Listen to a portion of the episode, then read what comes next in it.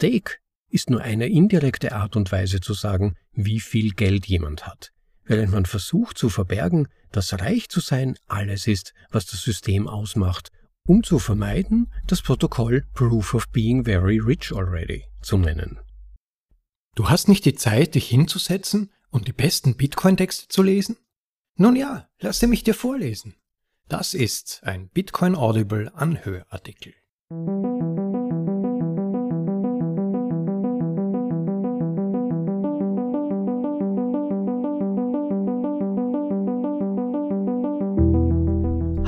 Bei Folge Nummer 78 von bitcoinaudible.de, dem Podcast mit den besten Artikeln aus dem Bitcoin Space, für euch vorgelesen zum bequemen Anhören, ob unterwegs oder daheim. Ja, während der letzten Monate gab es eine breitflächige Angriffswelle von zahlreichen Proponenten gegen Bitcoin.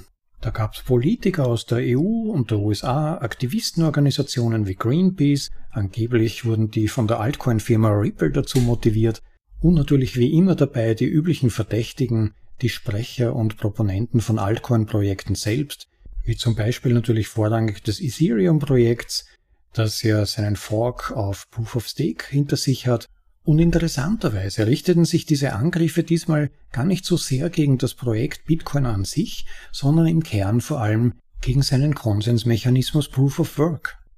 Und als Aufhänger hat natürlich vor allem eines gedient, die Umwelt das aktuelle Big Thing, das aktuelle große Medienthema. Natürlich ein Schelm, wer eigennützige Absichten dahinter vermutet. Der beliebteste Angriffspunkt gegen Bitcoin ist aber nun mal sein Stromverbrauch. Das wird immer wieder aufgebracht. Und deshalb ist das erste Argument von Altcoin-Herstellerfirmen, warum ihr Projekt natürlich viel besser sein soll, dass sie statt dem energieraubenden Proof of Work das ja viel sparsamere Proof of Stake oder einen anderen Algorithmus verwenden. Und der heute von uns vorgelesene Artikel widmet sich nun exakt dieser Frage, ob Proof of Stake effizienter oder in sonst einer Weise besser ist als der bei Bitcoin zur Anwendung kommende Proof of Work Konsensus, mit einem gezielten Fokus auf das immer wieder vorgebrachte Energiethema. Ich hoffe, dass er zu einem besseren Verständnis dieser immer wieder aufkommenden Vorwürfe und Angriffspunkte bringen kann und vor allem dabei aufzuklären hilft, dass Proof of Stake, ja, eigentlich nicht wirklich die Lösung sein kann. Insofern freut euch auf einen eloquenten Artikel von Thomas Strollite zu diesem Thema mit dem Titel Proof of Work versus Proof of Stake von Thomas Strollite. Erste Übersetzung von Senotoshi. Im Originaltitel Proof of Work versus Proof of Stake. Die Behauptung, dass Proof of Stake in irgendeiner Weise eine Verbesserung gegenüber Proof of Work darstellt, geht völlig am Kern dessen vorbei, wofür Bitcoin geschaffen wurde. Bitcoin war der Pionier einer völlig neuen Art, ein Geldsystem zu verwalten. Sie wird Proof of Work genannt. In letzter Zeit haben die Presse und die sogenannte Kryptoszene behauptet, dass sie eine bessere Alternative namens Proof of Stake haben. Wir werden erforschen, was Proof of Work tatsächlich tut, und zwar so einfach wie möglich. Aber lasst uns zunächst eine Erklärung von Proof of Stake aus dem Weg räumen, denn es ist eigentlich sehr einfach zu erklären und gibt es in der einen oder anderen Form schon seit Tausenden von Jahren. Was genau ist Proof of Stake? Hallo, ich möchte ein System vorschlagen, mit dem das gesamte Finanzwesen auf der ganzen Welt geregelt werden kann sagt der junge, nerdige und reiche Krypto-Influencer. Es nennt sich Proof of Stake und so funktioniert es. Zuerst werden die Reichen reicher. Um reicher zu werden, müssen sie nicht mehr tun, als zu beweisen, dass sie bereits reich sind. Das liegt daran, dass alle Transaktionen in diesem System von den Reichen genehmigt werden müssen. Und sie können von jedem, der das System nutzen will, Gebühren verlangen. Außerdem können die Reichen alle Regeln aufstellen. Wenn sich genug von ihnen zusammentun, können sie das Vermögen der weniger Reichen regelrecht verbrennen oder konfiszieren. Aber sie werden sich nicht die Mühe machen, das zu tun, weil sie die Regeln jederzeit ändern können, um sich selbst zu bereichern. Bei Abstimmungen dürfen nur die Reichen wählen, und je reicher sie sind, desto mehr Stimmen bekommen sie. Außerdem ist die Technologie, mit der man das macht, viel zu kompliziert, um sie dir zu erklären. Du würdest das einfach nicht verstehen. Wenn du also reich bist und mitmachen möchtest, aber technisch nicht versiert bist, dann schicke deinen Reichtum an Spezialisten, die in deinem Namen bescheinigen, dass du reich bist. Du musst ihnen vertrauen, aber warum solltest du das nicht? Hm, das mag sich für dich nicht perfekt anhören, aber ich denke, es wird weniger Energie verbrauchen als ein System, bei dem jeder, der gute, ehrliche, zuverlässige und überprüfbare Arbeit leistet, bezahlt wird. Ob du also reich oder arm bist, ob du Geld verdienst oder nicht, spielt keine Rolle. Denn weniger Energie zu verbrauchen übertrumpft alle Mängel, über die du dich beschweren könntest. Übrigens, wenn man in diesem System sehr reich anfängt, so wie ich, dann darf man auch reich bleiben. Wenn man das ganze Technogeschwafel, den Jargon und den energieschwachen Unsinn der Befürworter des Proof of Stake beiseite lässt, bleibt das oben Gesagte übrig. Stake ist nur eine indirekte Art und Weise zu sagen, wie viel Geld jemand hat, während man versucht zu verbergen, dass reich zu sein alles ist, was das System ausmacht, um zu vermeiden, das Protokoll Proof of Being Very Rich Already zu nennen. Wenn man die Kritik der Befürworter des Proof-of-Stake-Protokolls an Bitcoin auf eine ehrliche Zusammenfassung herunterbricht, läuft sie einfach auf Folgendes hinaus. Bitcoin wurde erfunden, um die ohnehin schon Reichen und Mächtigen daran zu hindern, die vollständige Kontrolle über ein Finanzsystem auszuüben, in dem jeder den Eliten vertrauen muss, die dieses Vertrauen immer wieder missbrauchen. Durch die Verwendung von Proof of Work hat Bitcoin das tatsächlich erreicht. Wir, die Befürworter von Proof of Stake, schlagen vor, Bitcoin aufzugeben und stattdessen uns zu den Eliten mit vollständiger Kontrolle zu machen, denen du nun vertrauen musst. Bitcoins Proof of Work hat tatsächlich so effektiv verhindert, dass möchtegern Eliten es übernehmen konnten, dass trotz all ihres Reichtums und ihrer Macht niemand in der Lage war, es zu übernehmen oder auch nur irgendetwas daran zu ändern. Also versuchen sie stattdessen, die Welt dazu zu bringen, Proof of Work aufzugeben. Und mit Ausnahme von Bitcoin ist ihnen das gelungen. Lasst uns nun ergründen, was Proof of Work eigentlich ist und warum es ein wesentlicher Bestandteil von Bitcoin ist, der durch nichts anderes ersetzt werden kann. Wir werden dies hier tun, indem wir uns direkt mit den Kritikpunkten auseinandersetzen, die Zweifler und Skeptiker häufig vorbringen. Erste Behauptung. Proof of Work verschwendet Energie. Wahrheit? Proof of Work ist unglaublich effiziente Nutzung von Energie.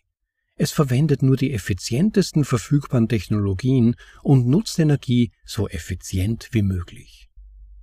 Warum Energie verschwenden, wenn Sie sie effizient nutzen können?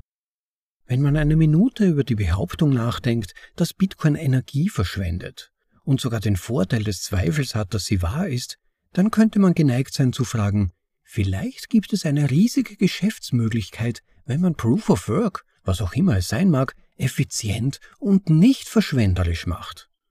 Du könntest dich fragen, warum machen die Leute, die diesen Arbeitsnachweis, also Proof of Work erbringen, ihn überhaupt auf eine verschwenderische Weise? Du könntest denken, das macht doch eigentlich keinen Sinn. Die Leute würden es effizient machen, um höhere Gewinne zu erzielen und die ineffizienten Betreiber aus dem Geschäft zu drängen. Und wenn man sowohl die Geschichte als auch den aktuellen Stand des Proof of Work Minings von Bitcoin untersuchen würde, würde man feststellen, dass sich diese Dynamik in der Tat entfaltet.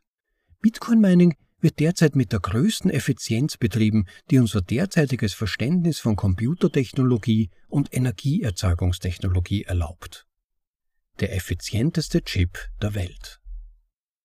Beim Bitcoin Mining wird die energieeffizienteste Computertechnologie verwendet, die es für Proof of Work Computing gibt. Mikroprozessoren namens ASICs. ASIC steht für Application Specific Integrated Circuit, anwendungsspezifische integrierte Schaltung. Es handelt sich dabei um Mikrochips, die nur eine einzige Aufgabe erfüllen können, dies aber mit nahezu perfekter Effizienz sodass keine Schaltkreise oder Energie für etwas anderes verschwendet werden. Das ist der Kompromiss. Sie können nichts anderes, aber sie sind sehr effizient in dem, was sie tun. Die Alternative zu ASIC sind Allzweck-Computerchips, wie die in einem Computer, Telefon oder Tablet, also CPUs. Oder Chips, die einen Teil der allgemeinen Rechenleistung für etwas speziellere Verbesserungen in Bezug auf Geschwindigkeit und Energie opfern, wie Grafikverarbeitungschips, also GPUs. GPUs sind in ihren Möglichkeiten eingeschränkter als CPUs, aber sie können sehr viel mehr von dem, was sie tun, viel schneller und energieeffizienter als CPUs erledigen. Am äußersten Ende dieses Spektrums stehen die Bitcoin Proof of Work ASICs. Chips, die eigentlich nur eine Sache können. Und diese eine Sache ist es, den einzigen, sehr spezifischen Proof-of-Work-Algorithmus auszuführen, auf den sich Bitcoin verlässt. Er heißt Double SHA 256, falls du neugierig bist. Tatsächlich sind ASICs so effizient darin, dies zu tun, und Proof of Work ist ein so konkurrenzfähiger Prozess, dazu später mehr, dass niemand Geld damit verdienen kann, Proof of Work auf weniger effizienten Prozessortypen wie GPUs oder CPUs auszuführen. Aus diesem Grund versucht es auch fast niemand. Und das bedeutet, dass Proof of Work nur auf der effizientesten Rechentechnik läuft, die uns heute bekannt ist. Kaum verschwenderisch. Zugang zur effizientesten Energie der Welt. Noch einmal, wenn man mit der Behauptung konfrontiert wird, dass Bitcoin verschwenderisch ist, muss man sich fragen, warum ineffiziente verschwenderische Energiequellen nutzen. Und wieder einmal würde man bei der Untersuchung einer solchen Behauptung feststellen, dass dies in der Tat nicht der Fall ist. Diejenigen, die am Bitcoin-Mining beteiligt sind, verstehen die Energieerzeugung und nutzen die kostengünstigsten und effizientesten Formen der Energiegewinnung. Ein großartiges Beispiel dafür ist, dass Bitcoin-Miner bis zum Verbot des Bitcoin-Minings durch China im letzten Jahr und wahrscheinlich immer noch, aber nur im Verborgenen außerhalb des wachsamen Augens der chinesischen Behörden, ihre Ausrüstung mit dem Wechsel der Jahreszeiten physisch verlagert haben. Sie haben sich dort niedergelassen, wo in der Regenzeit effiziente, reichlich vorhandene Quellen für Wasserkraft betrieben wurden und sind in der Trockenzeit an andere, effizientere Standorte umgezogen, wenn diese effizienter waren als die jetzt trockenen Wasserkraftwerke. Die Energieerzeugung, insbesondere die Stromerzeugung, ist eine sehr komplizierte Branche. Der meiste Strom wird in sehr großen Industrieanlagen, sogenannten Kraftwerken, erzeugt, deren Bau viele Jahre dauert und die viele Jahrzehnte lang in Betrieb sind. Die überwältigende Mehrheit der erzeugten Energie stammt aus Anlagen, die irgendeine Art von Brennstoff verwenden. Entweder fossile Brennstoffe wie Kohle, Gas und Öl oder den Kernspaltungsbrennstoff Uran. Solar- und Windenergie, die beiden Technologien, die keine Brennstoffe benötigen, liefern nur einen kleinen Teil der Weltenergie und sind von der Sonne bzw. dem Wind abhängig. Brennstoff hingegen kann im allgemeinen nach Bedarf verbraucht werden. Unten siehst du, dass der größte Teil der heute weltweit erzeugten Elektrizität aus Brennstoffen und nicht aus erneuerbaren Energien stammt.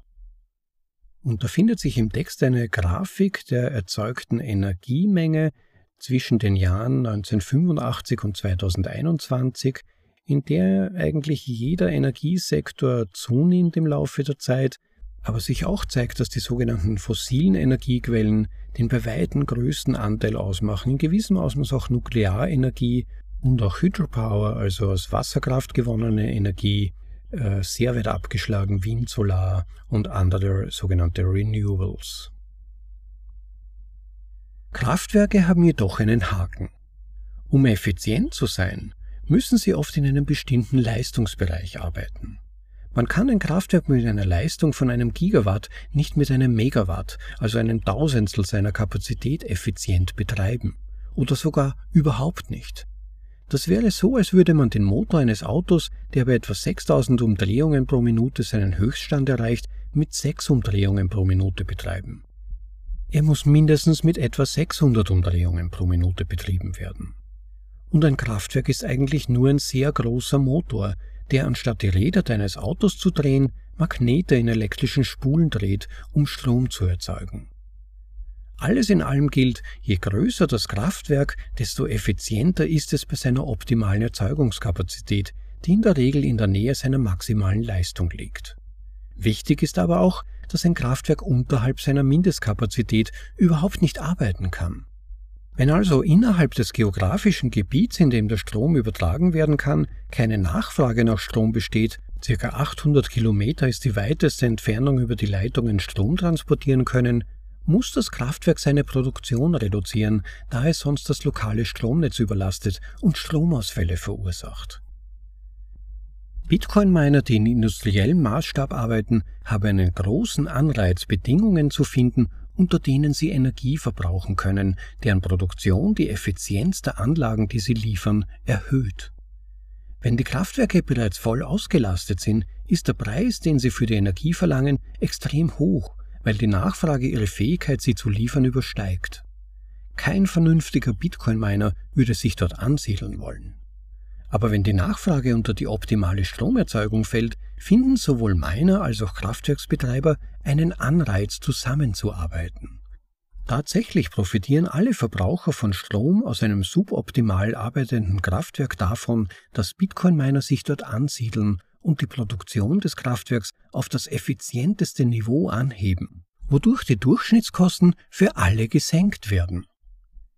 Das Besondere am Bitcoin Proof of Work Mining, das kein anderer Energieverbraucher auf der Welt so gut leisten kann, ist, dass es eine Dienstleistung ist, die überall auf der Welt und zu jeder Zeit stattfinden kann. Die Energie, um das Licht in deinem Haus zu betreiben, muss erzeugt werden, wenn du willst, dass das Licht angeht, und sie muss in einem Umkreis von 800 Kilometern erzeugt werden. Aber die Energie zur Bestätigung und Sicherung des nächsten Blocks von Bitcoin-Transaktionen kann in der Antarktis erzeugt werden und Bitcoin würde sich nicht darum scheren. Das Bitcoin-Mining kann also in Bereichen, in denen die Effizienz suboptimal ist, hinzugefügt und entfernt werden und sogar je nach Bedarf ein- und ausgeschaltet werden, um die Anlagen mit maximaler Effizienz zu betreiben. Kaum eine Verschwendung. Energie sinnvoll nutzen, die sonst eigentlich verschwendet würde. Das Bitcoin-Mining verbessert nicht nur die Effizienz bestehender Anlagen mit bestehenden Kunden, sondern kann auch Energie verbrauchen und tut das auch, die andernfalls erzeugt, aber verschwendet würde, weil sie nämlich überhaupt nicht eingesetzt werden würde. Dies gilt vor allem für intermittierende Energiequellen wie Wind und Sonne, aber auch für brennstoffbasierte Technologien wie die Kernenergie, die mit ziemlich hohen Mindestproduktionsmengen arbeiten müssen. Wahrscheinlich hast du das jetzt schon selbst herausgefunden. Die Nachfrage nach Licht ist nicht so hoch, wenn die Sonne hell scheint, aber Solarzellen produzieren mehr Strom, wenn es hell ist, als wenn es draußen dunkel ist. Wie wird dieses Ungleichgewicht zwischen Produktion und Nachfrage bewältigt? Nun, ein großer Teil des Stroms wird einfach verschwendet. Er wird ohne Rücksicht auf die Nachfrage produziert. Das ist unvermeidlich. Für den Kraftwerksbetreiber ergeben sich daraus jedoch keine Einnahmen, da es keinen Abnehmer für diesen Strom gibt. Mit einer Bitcoin-Mining-Firma in der Nachbarschaft kann es nun aber einen Abnehmer für diese verschwendete Energie geben. Das kann den Unterschied ausmachen, ob es wirtschaftlich sinnvoll ist, weitere Kapazitäten zu bauen oder nicht. Außerdem gibt es eine Menge Energie, die produziert werden könnte, aber nicht produziert wird, weil ihre Quelle zu weit von einem Kunden entfernt ist.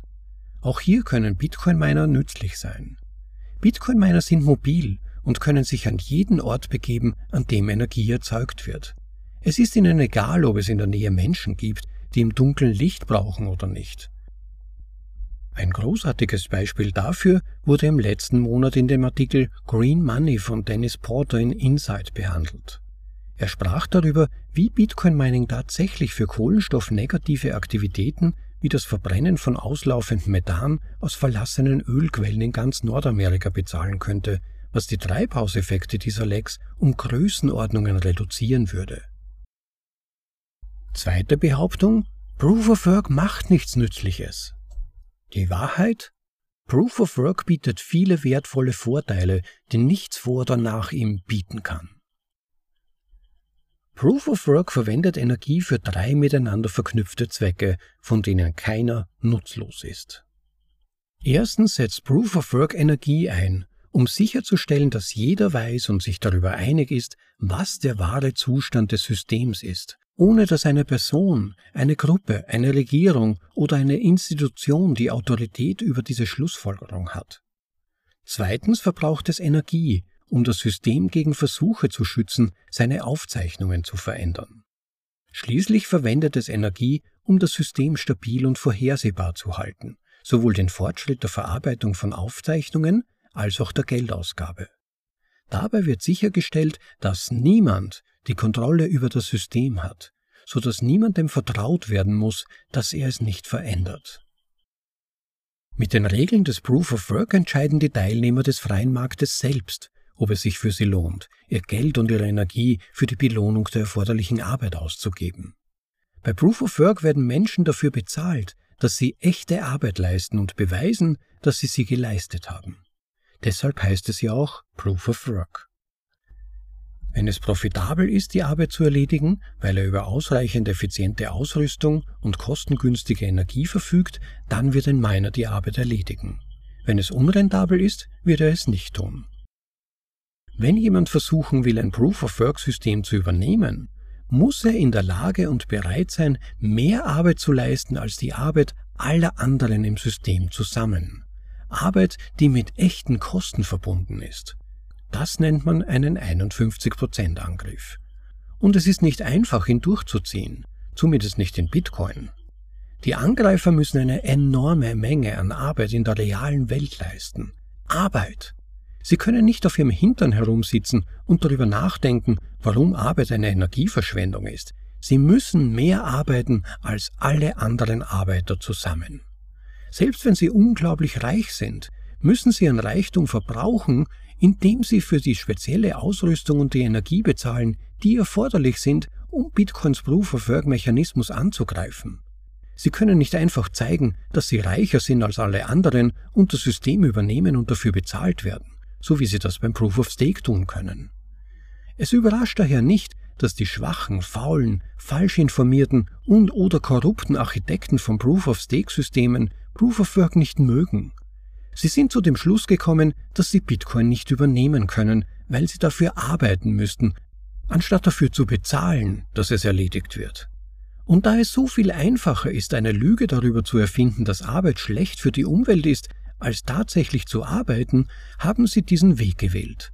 Aber es ist trotzdem eine Lüge. Es ist auch nicht überraschend, dass die Zentralbanken der Welt, die Institutionen, zu deren Entmachtung Bitcoin erfunden wurde, verzweifelt versuchen, jeden, der naiv genug ist, darauf hereinzufallen, davon zu überzeugen, dass Vertrauen das Wesen des Geldes ist. Das ist es nicht. Wenn überhaupt ist Geld ein Maß für Wert, und Wert wird durch eine Kombination aus physischer Arbeit, intellektueller Arbeit und innovativer Arbeit geschaffen. Nicht durch das Vertrauen in Leute, die sagen, vertrau mir. Also, just trust me, Bro.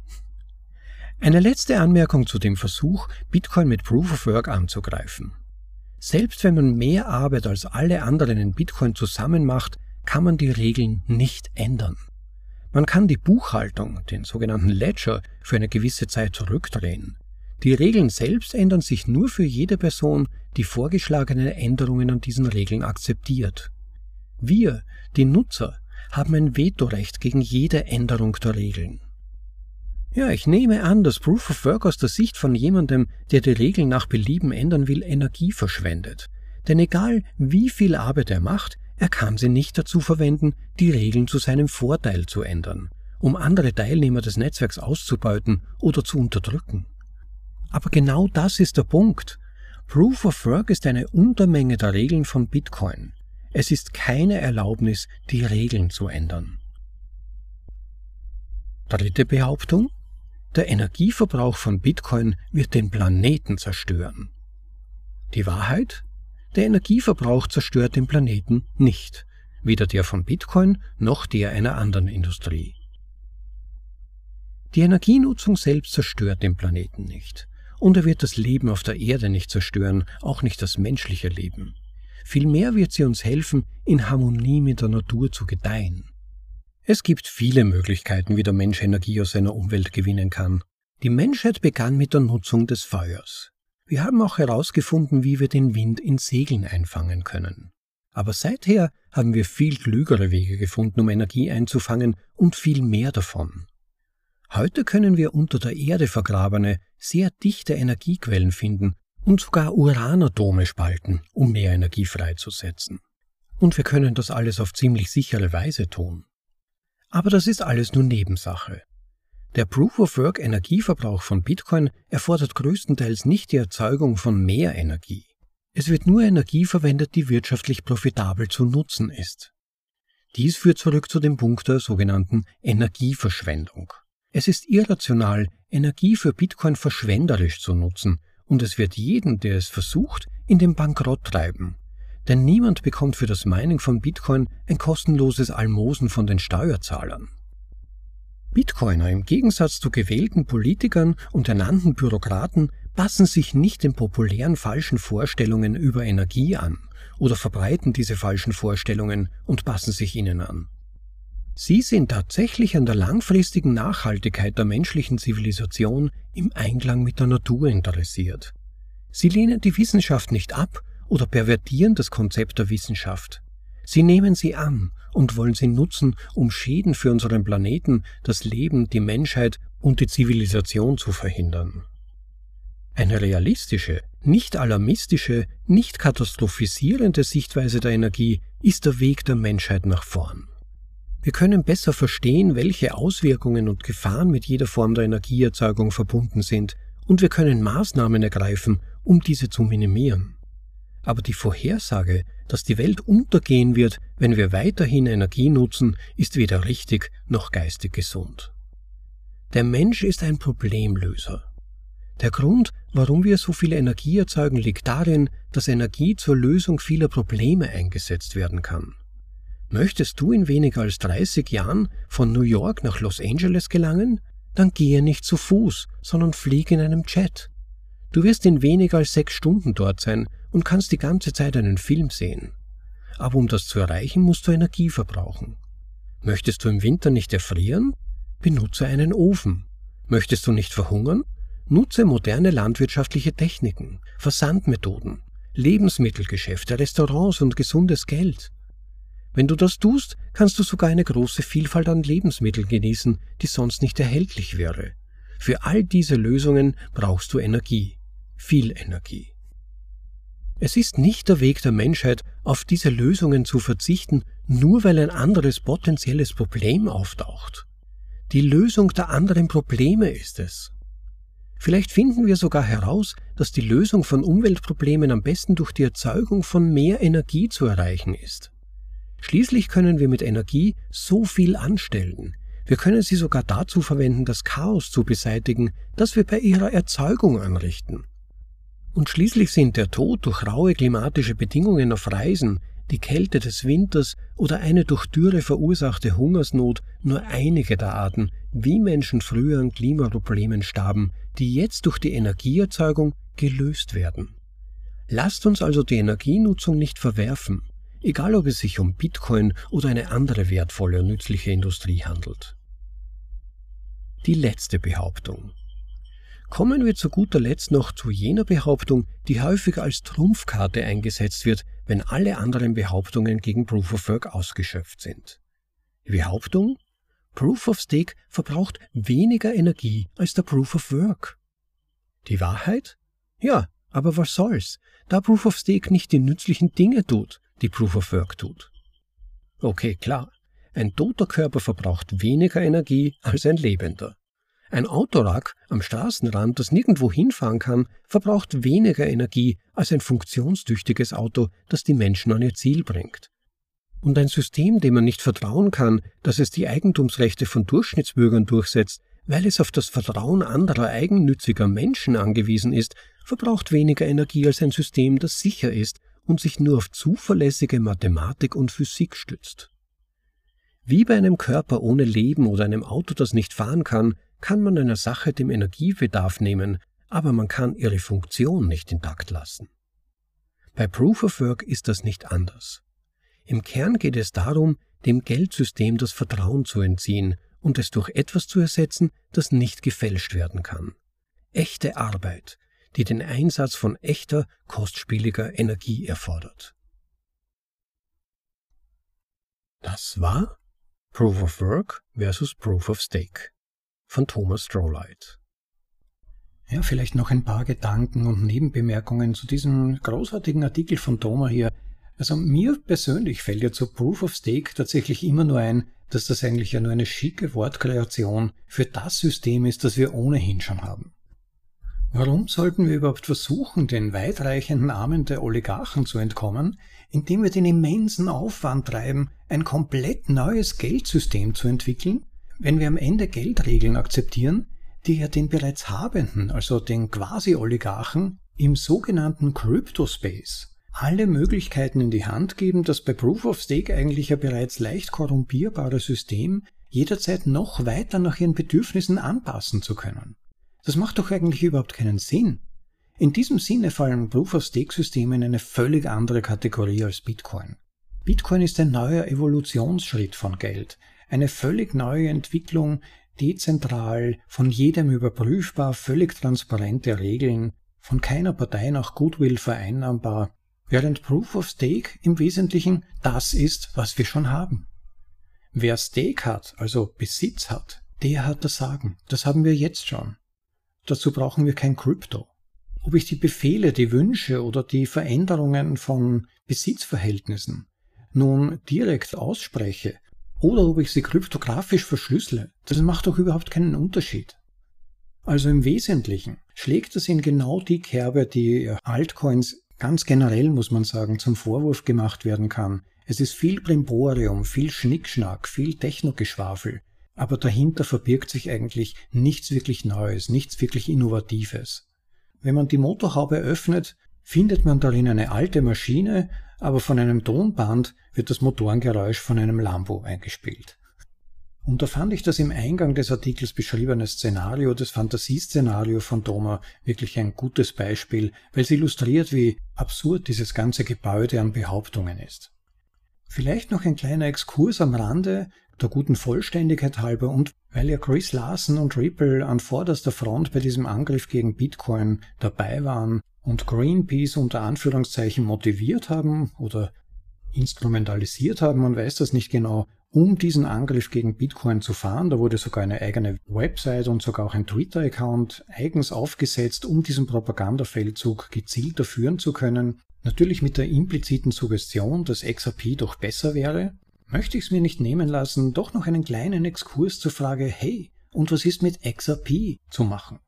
Denn XRP hat doch einen anderen Konsensmechanismus, nicht Proof of Work, aber auch nicht Proof of Stake, und der ist doch gemäß der Aussage unseres Gurus, in dem Fall heißt er David Schwartz, doch viel effizienter als Bitcoin oder sogar auch noch als Proof of Stake, also eigentlich das Beste überhaupt. Nun ja, da besteht eigentlich dasselbe Problem und daneben noch einige Probleme darüber hinaus. Es beginnt schon damit, dass die XRP-Token pre-mined sind, wie man das so schön nennt. Das heißt, Ripple, Chris Larsen, der CEO, glaube ich, ist er nach wie vor im Moment, und ein oder zwei andere Leute haben diese Token seinerzeit mit dem Klick einer Maus schon vorab erzeugt und sind seither unter Anführungszeichen Milliardäre, XRP-Milliardäre. Es ist natürlich in solchen Fällen dann immer die Frage, wie man dieses Milliardärsdasein tatsächlich interpretiert. Chris Larsen beispielsweise wird als Kryptomilliardär häufig bezeichnet. Naja, Milliardär, das bezieht sich in dem Fall ja auf US-Dollar-Vermögen, und dieses hätte er aber ja nur, wenn er diese XRP-Token auf den Markt knallt. Das kann man wirklich nicht anders sagen. Wenn er diese vielen Milliarden von XRP-Token, über die er verfügt, auf den Markt wirft, dann ist er Milliardär. Sonst ist er aber nur XRP-Milliardär. Aber so funktioniert das nun mal im sogenannten Krypto- bzw. Altcoin-Bereich. Irgendwelche Leute kommen daher, erzeugen auf Knopfdruck Token und sind dann, wenn die ersten Leute dumm genug sind, diese Token zu kaufen und sie damit einen Marktwert erhalten, auf einen Schlag Milliardäre oder zumindest Multimillionäre.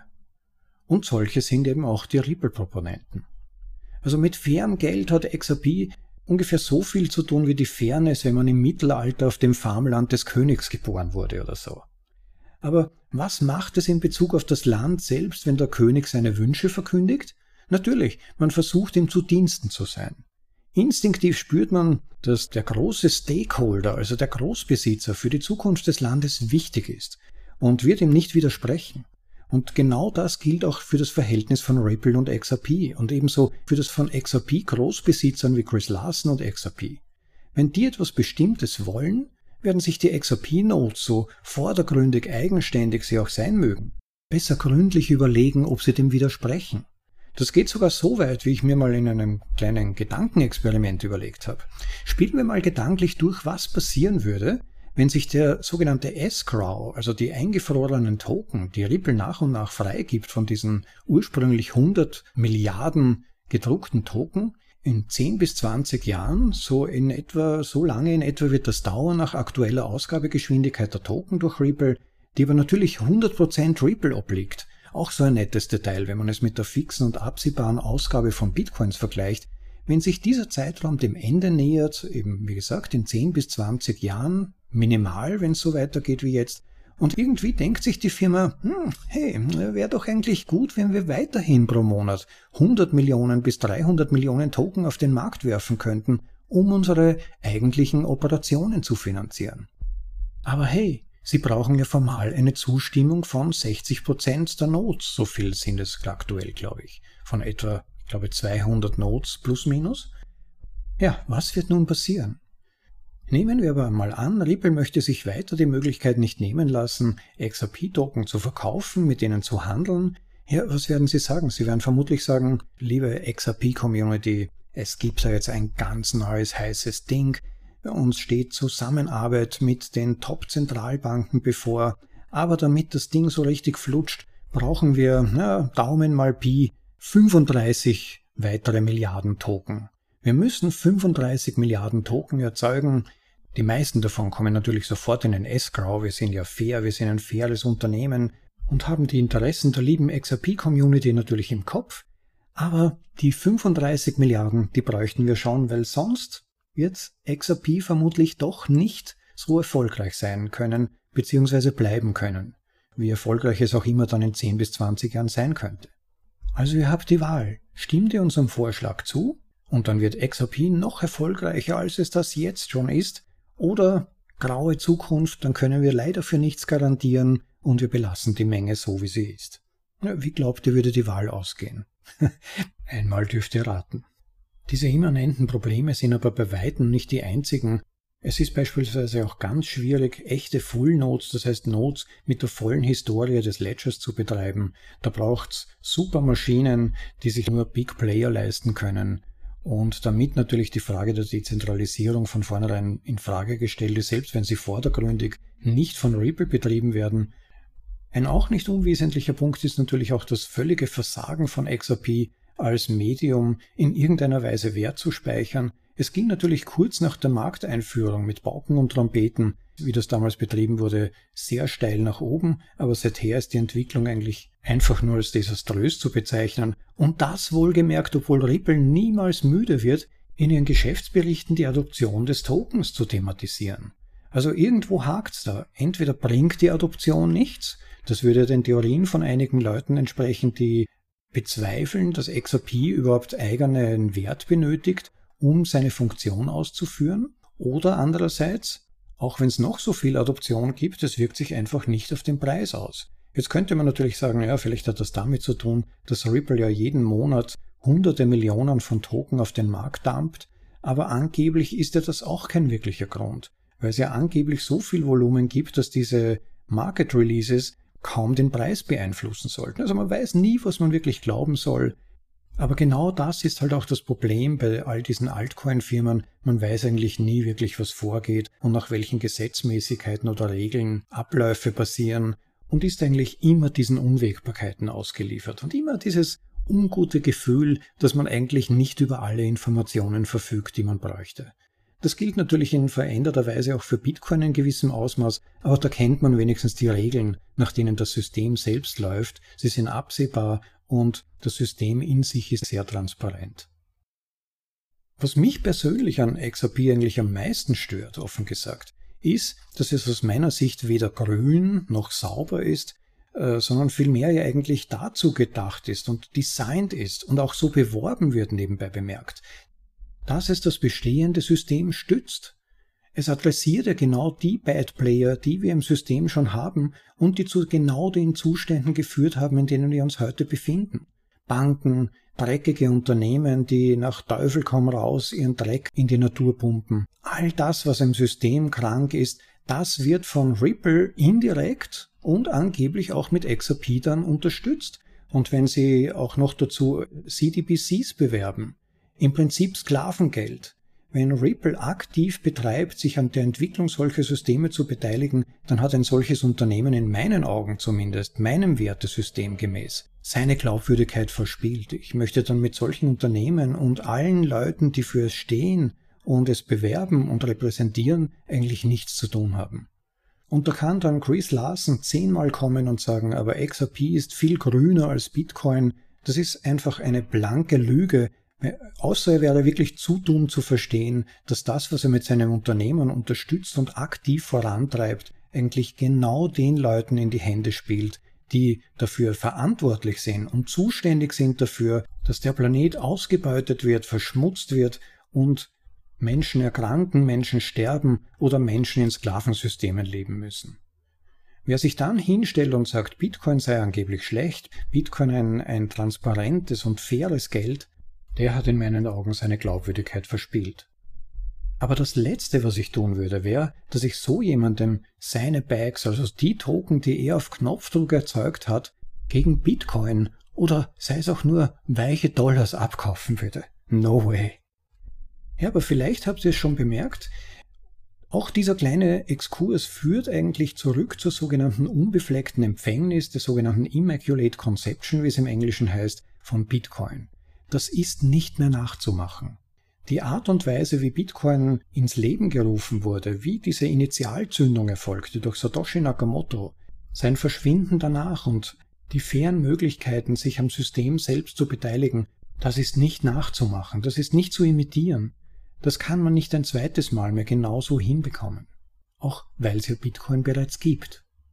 Das ist so ein zentrales, so ein wichtiges Problem, auch zum Grundverständnis von Bitcoin, dass Personen, Firmen, die ja von Personen repräsentiert werden, also Menschen, immer nach Möglichkeit suchen werden, künstlich Geld zu erzeugen. Wo ich da meiner Erinnerung nach das erste Aha-Erlebnis diesbezüglich hatte, war Alex Goldsteins Artikel Jeder ist ein Schwindler. Bei uns im Podcast Folge Nummer 1, nicht zufällig habe ich die als Folge 1 gewählt, wie ihr erkennt, hört euch das mal an. Und wenn man es so sagen will, leider ist genau das, was darin beschrieben wird, auch bei XRP das Problem. Eines der Probleme. Dass es hinsichtlich der Besitzverhältnisse und des Einflusses der Habenden sehr stark einem Proof-of-Work-System entspricht, auch wenn rein formal vordergründig versucht wird, durch ebenso vordergründig eigenständige Nodes den Eindruck zu erzeugen, etwas im System wäre ausgeglichen oder würde die Interessen des gemeinen Fußvolks vertreten. Das Beste, was wir haben, ist Proof of Work. Nur echte Arbeit bringt Geld. Etwas Besseres muss erst mal gefunden werden. Nur ein korruptes System kann sich's leisten, mit weniger auszukommen als echten Nachweis erfolgter Arbeit. Um nochmals Thomas Trolley zu zitieren, nur ein toter Körper braucht keine Energie. Bei Proof of Work ist das nicht anders. Im Kern geht es darum, dem Geldsystem das Vertrauen zu entziehen und es durch etwas zu ersetzen, das nicht gefälscht werden kann. Echte Arbeit, die den Einsatz von echter, kostspieliger Energie erfordert. Und damit erstmal Schluss für heute. Liebe Leute, klickt bitte den Like-Button, solltet ihr es nicht schon getan haben, und dann aber auch den Subscribe-Button, den Abonnieren-Button in der App, in der ihr euch befindet, um keine Folge zu verpassen, zumindest die Option zu haben, sie sich euch anzuhören, wenn eine neue erscheint und wer seinem Herzen einen Stoß geben kann, der schaut mal auf unsere Unterstützungsseite oder klickt einfach einen der Links im Begleittext zu dieser Episode, um unsere Aktivitäten zu unterstützen. Es gibt mehrere Möglichkeiten dazu. Zum einen unsere Selektion der besten Bücher und Werke zum Thema Bitcoin, Ökonomie, Philosophie und so weiter zu lesen und zu bestellen. Diese Möglichkeit gibt's auf der Literaturseite und auf der Unterstützungsseite nochmal explizite Methoden, uns zum Teil auch finanziell zu unterstützen. Das wäre wirklich großartig. Bevor ich es vergesse, noch vielen Dank an Swan Bitcoin für die Veröffentlichung dieses Artikels, auch Thomas Trollight, da ist ihm ein wirklich schöner Artikel gelungen. Und euch wünsche ich noch einen wunderschönen Tag, genießt das Leben, Leute, und ich freue mich, wenn ihr auch das nächste Mal wieder dabei seid. Ciao, euer Rob.